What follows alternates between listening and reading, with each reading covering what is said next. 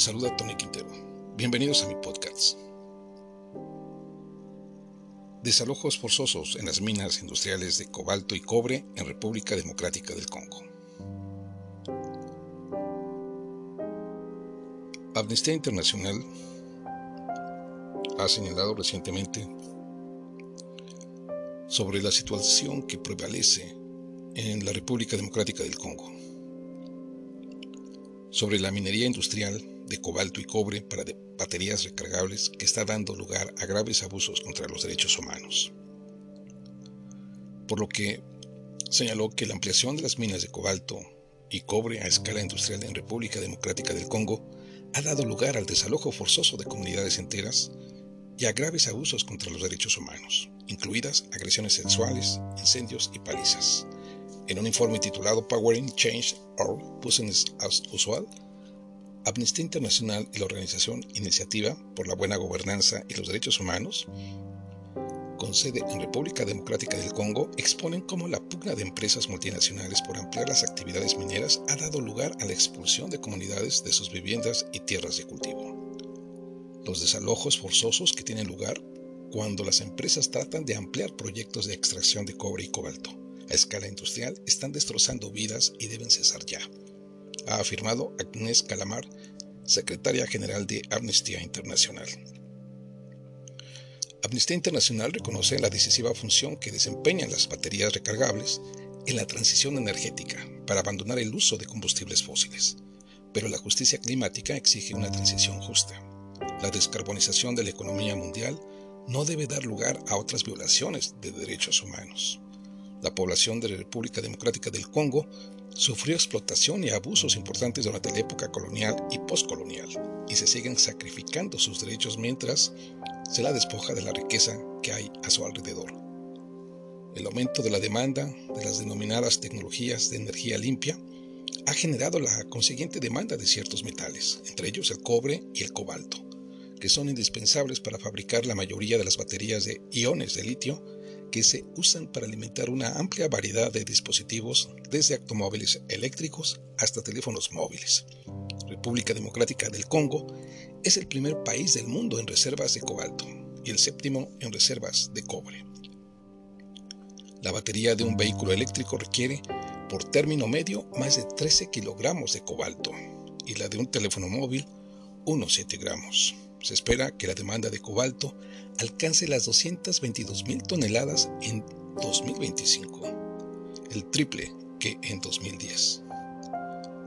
Donat Cambola, presidente de la organización, ha afirmado, desalojan por la fuerza a la gente, o la amenazan o intimidan para que abandone sus viviendas, o la engañan para que dé su consentimiento a acuerdos irrisorios con frecuencia no había mecanismos para la presentación de quejas, la rendición de cuentas o el acceso a la justicia. Candy Ofim y Jen Mobertsenga, investigadores de Amnistía Internacional y coautores del informe, han afirmado hemos encontrado reiteradas vulneraciones de salvaguardias jurídicas prescritas en el derecho y las normas internacionales de derechos humanos y en la legislación nacional, así como un flagrante desprecio de los principios rectores de la ONU sobre las empresas y los derechos humanos. Para producir Power and Change or Business as Usual, Amnistía Internacional y la organización entrevistaron a más de 130 personas en seis proyectos mineros distintos en la ciudad de Kolwezi y sus alrededores, en la provincia meridional de Lualaba, durante dos visitas efectuadas en 2022. El personal investigador examinó documentos y correspondencia, fotografías, videos, imágenes de satélite y las respuestas de las empresas. Las conclusiones en cuatro emplazamientos se incluyen en el informe y los abusos en tres emplazamientos, que implican desalojos forzosos, se exponen infra. En el cuarto emplazamiento, Kamua Kakula, el informe halló indicios de reasentamiento inadecuado. Pues este es el, el documento que ha presentado Amnistía Internacional sobre la minería industrial que está dañando a muchos a muchos pobladores está ocasionando abusos contra sus derechos humanos. Amigos, nos escuchamos en nuestra próxima edición. Hasta pronto.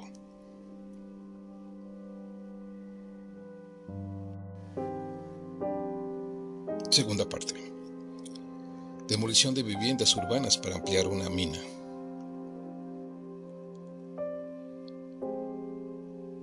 En el centro de la ciudad de Colhuesi, comunidades asentadas desde hace tiempo han sido destruidas tras la reapertura en 2015 de una extensa mina de cobre y cobalto a cielo abierto. El proyecto es gestionado por la eh, compañía minera de Musonoi Global, SAS, una empresa conjunta integrada por la compañía china Sijin Mining Group Ltd y la empresa minera estatal de República Democrática del Congo, Generale des Carriers et des Mines S.A.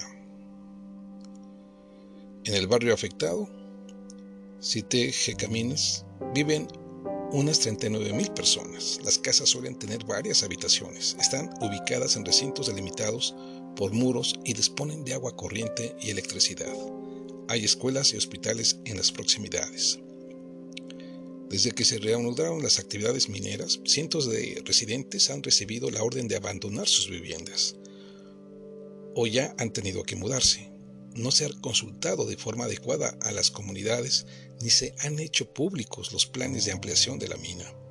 Algunas personas residentes solo se enteraron de que sus casas iban a ser demolidas cuando aparecieron cruces de color rojo en sus propiedades. Edmond Musans, de 62 años, que tuvo que desmantelar su vivienda y marcharse, dijo, Nosotros no pedimos mudarnos. La empresa y el gobierno llegaron y nos dijeron, aquí hay minerales. Personas desalojadas declararon que las indemnizaciones ofrecidas por Comus no eran suficientes para comprar viviendas equivalentes. En consecuencia, muchas personas han tenido que mudarse a propiedades sin agua corriente ni energía fiable a las afueras de Colwesi lo que les ha supuesto una terrible merma de su nivel de vida.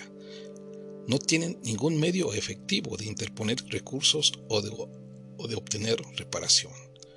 Una persona ex residente dijo, yo tenía una casa grande con electricidad, agua. Ahora tengo una casa pequeña que es todo lo que pude costearme con la indemnización. Tenemos que beber agua de pozos. Casi no hay electricidad. Cecil Isaka, otra exresidente, dijo que las voladuras con explosivos para ampliar la mina causaron grietas tan grandes que temía que su casa se derrumbara. Al no haber otras opciones viables, aceptó la indemnización que le ofrecieron y desmanteló su propiedad dañada en 2022 y pudo reutilizar los ladrillos para construir en otro lugar. Edmond Musans colaboró en la creación de un comité para representar los intereses de más de 200 familias en riesgo de desalojo y tratar de obtener indemnizaciones mayores de Comus. El comité ha compartido sus motivos de queja con las autoridades provinciales en vano. Comus dijo a Amnistía Internacional que tenía intención de mejorar la comunicación con las partes interesadas. Una mina destruye barrios. La mina de cobre y cobalto de Colhuesi, gestionada por Comus, ha destruido parte del barrio de Cité Camines. Casas incendiadas y residentes lesionados. Las personas entrevistadas describieron cómo los soldados incendiaron un asentamiento llamado Mokumbi, cerca del emplazamiento del proyecto de Mutoshi, gestionado por Chemicals of Africa SA filial de Chemaf Resources Ltd, que tiene su sede en Dubái. Ernest Mihi, el jefe local, dijo que en 2015, tras la adquisición de la concesión por Chemaf, tres representantes de la empresa, acompañados por dos agentes de policía, fueron a decirle que había llegado la hora de que las personas residentes en Mukumbi se mudaran a otro lugar. Según su testimonio, los representantes hicieron otras cuatro visitas. Recordando una de las visitas, Canini Masca, ex residente, manifestó, el representante de Chemaf nos dijo, tienen que marcharse ya. Le preguntamos, ¿y a dónde vamos? Es aquí donde criamos a nuestros hijos, donde cultivamos la tierra y donde nuestros niños y niñas están inscritos para ir a la escuela. Las personas entrevistadas dijeron que soldados de la Guardia Republicana, una fuerza o parte de las fuerzas militares de élite, llegaron una mañana, comenzaron a incendiar casas y golpearon a los residentes que intentaron impedírselo. No pudimos recuperar nada, dijo Canini Masca, de 57 años. Nos quedamos sin nada para sobrevivir y pasamos noches en el bosque. Una niña que tenía dos años en esas fechas y cuyo nombre hemos decidido no consignar, sufrió quemaduras graves que le causaron cicatrices que han cambiado su vida. Su tío dijo que el colchón en el que yacía se había incendiado. Imágenes de satélite respaldan los relatos que sostienen que Mukumbi donde en algún momento llegó a haber unas 400 construcciones, incluidas una escuela, un centro de salud y una iglesia, estaba destruido el 7 de noviembre de 2016. A raíz de las protestas, en 2019 Chemaf accedió a pagar 1.5 millones de dólares de Estados Unidos a través de la autoridad local, pero algunas personas ex residentes solo recibieron 300 dólares. Chemaf niega toda irregularidad, responsabilidad o implicación en la destrucción de Mukumbi o en haber ordenado su destrucción a las fuerzas militares. Cosechas arrasadas y agresión sexual. Near Colwesi, filial de Eurasian Resorts Group, que tiene su sede en Luxemburgo y cuyo principal accionista es el gobierno de Kazajistán, gestiona el proyecto Metalcoal Ruan Tailings Reclamation, un total de 21 agricultores que forman parte de un colectivo que cultiva terrenos colindantes con la concesión cerca de la población de Shamaundenda, declararon que en febrero de 2020, sin consulta significativa ni aviso de desalojo, un destacamento de soldados, algunos con perros, ocupó la zona mientras se arrasaban los campos de los que ellos se ocupaban. Una mujer, a la que llamamos Kabibi, para proteger su identidad, explicó que cuando intentaba recolectar sus cultivos antes de que fueran destruidos, tres soldados la capturaron y la violaron en grupo, mientras otros soldados miraban. Kabibi, que estaba embarazada de dos meses, necesitó tratamiento médico. Comunicó el incidente a su familia y al jefe del poblado, pero tuvo demasiado miedo para denunciarlo a Metalcol o a las autoridades locales. Su bebé nació después sin problemas. Kabibi dijo a los investigadores, soy viuda, no puedo costear la inscripción de mis hijos en la escuela. Hasta la fecha no tengo empleo ni otras fuentes de ingresos. Voy de acá para allá, de casa en casa, para encontrar algo de comer para mis niños. Los agricultores han protestado y abogado reiteradamente por una indemnización, pero no se les ha ofrecido un recurso efectivo. En su respuesta,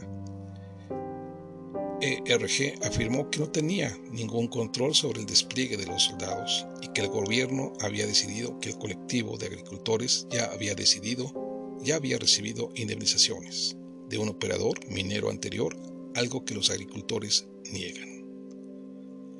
No más desalojos forzosos. El informe exhorta a las autoridades de República Democrática del Congo a poner fin de forma inmediata a los desalojos forzosos promover una comisión de investigación imparcial y reforzar y hacer cumplir la legislación nacional relativa a la actividad minera y los desalojos de acuerdo con las normas internacionales de derechos humanos. Las autoridades han llevado a cabo o facilitado desalojos forzosos y han incumplido su obligación de proteger los derechos de las personas, incluidos los consagrados en el Pacto Internacional de Derechos Económicos, Sociales y Culturales y en los principios rectores sobre las empresas y los derechos humanos. Las Fuerzas Armadas no deben intervenir en ningún caso en los desalojos. Se ha demostrado que cuando las empresas afirman que se rigen por elevados principios éticos, se trata de meras palabras. Las empresas tienen la responsabilidad de investigar los abusos identificados, proporcionar reparación efectiva y tomar medidas para impedir que nuevos daños.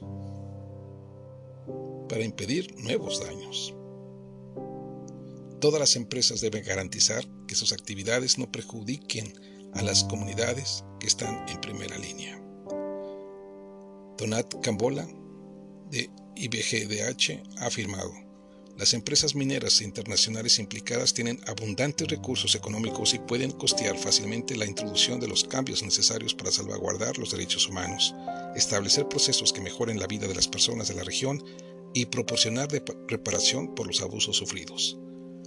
Agnès Calamar, de Amnistía Internacional, ha afirmado, República Democrática del Congo puede desempeñar un papel decisivo en la transición del mundo para abandonar el uso de combustibles fósiles. Pero los derechos de las comunidades no deben ser pisoteados en la carrera por extraer minerales fundamentales para descarbonizar la economía mundial.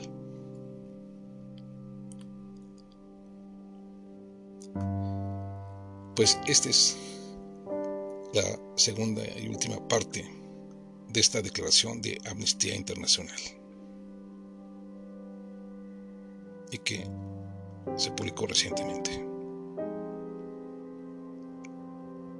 Amigos, nos escuchamos en la próxima edición.